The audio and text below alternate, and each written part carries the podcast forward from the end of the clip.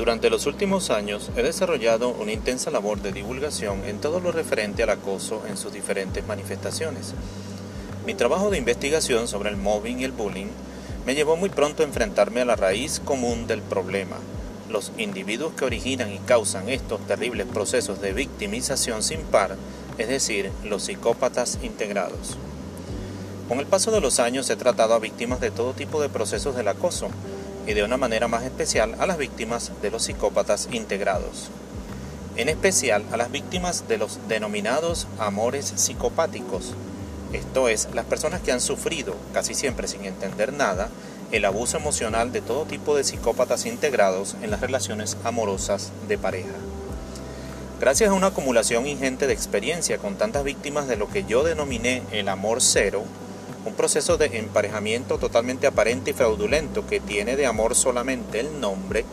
escribí en 2014 el libro Manual Esencial para ayudar a estas víctimas a detectar a tiempo a tales individuos y a sobrevivir a las relaciones de pareja con psicópatas integrados.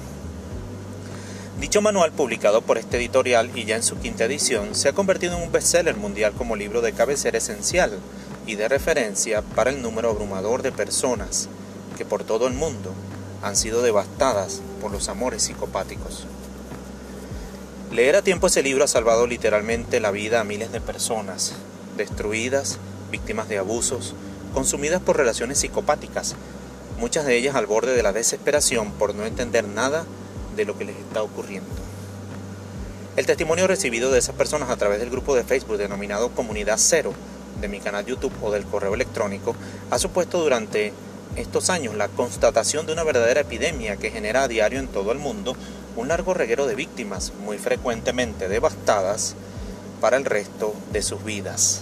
Merced a su capacidad de pasar desapercibidos, a su encanto personal y a la ingenuidad e ignorancia de la mayoría, los psicópatas integrados irradian un tipo de toxicidad mental y emocional, de guante blanco que expande la destrucción por doquier arrasan a la vez que seducen a víctimas completamente desprevenidas e indefensas ante sus juegos de manipulación. A tenor de la investigación más reciente, podemos decir que hoy sabemos que un psicópata al final de su existencia habrá arrasado a un promedio de 60 víctimas, que habrán quedado destruidas por el huracán del abuso psicopático. Generalmente las víctimas de los psicópatas integrados no suelen ser capaces de identificarlos como tales y los suelen confundir con personas egoístas, difíciles o con algún problema psicológico menor, como una adicción, un vicio o similares. Son víctimas de su enorme capacidad de camuflaje y de la seducción, pero también suelen presentar una típica vulnerabilidad que se remonta a sus familias de origen,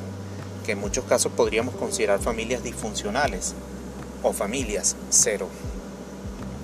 Las familias cero pasan, al igual que los psicópatas integrados, desapercibidas.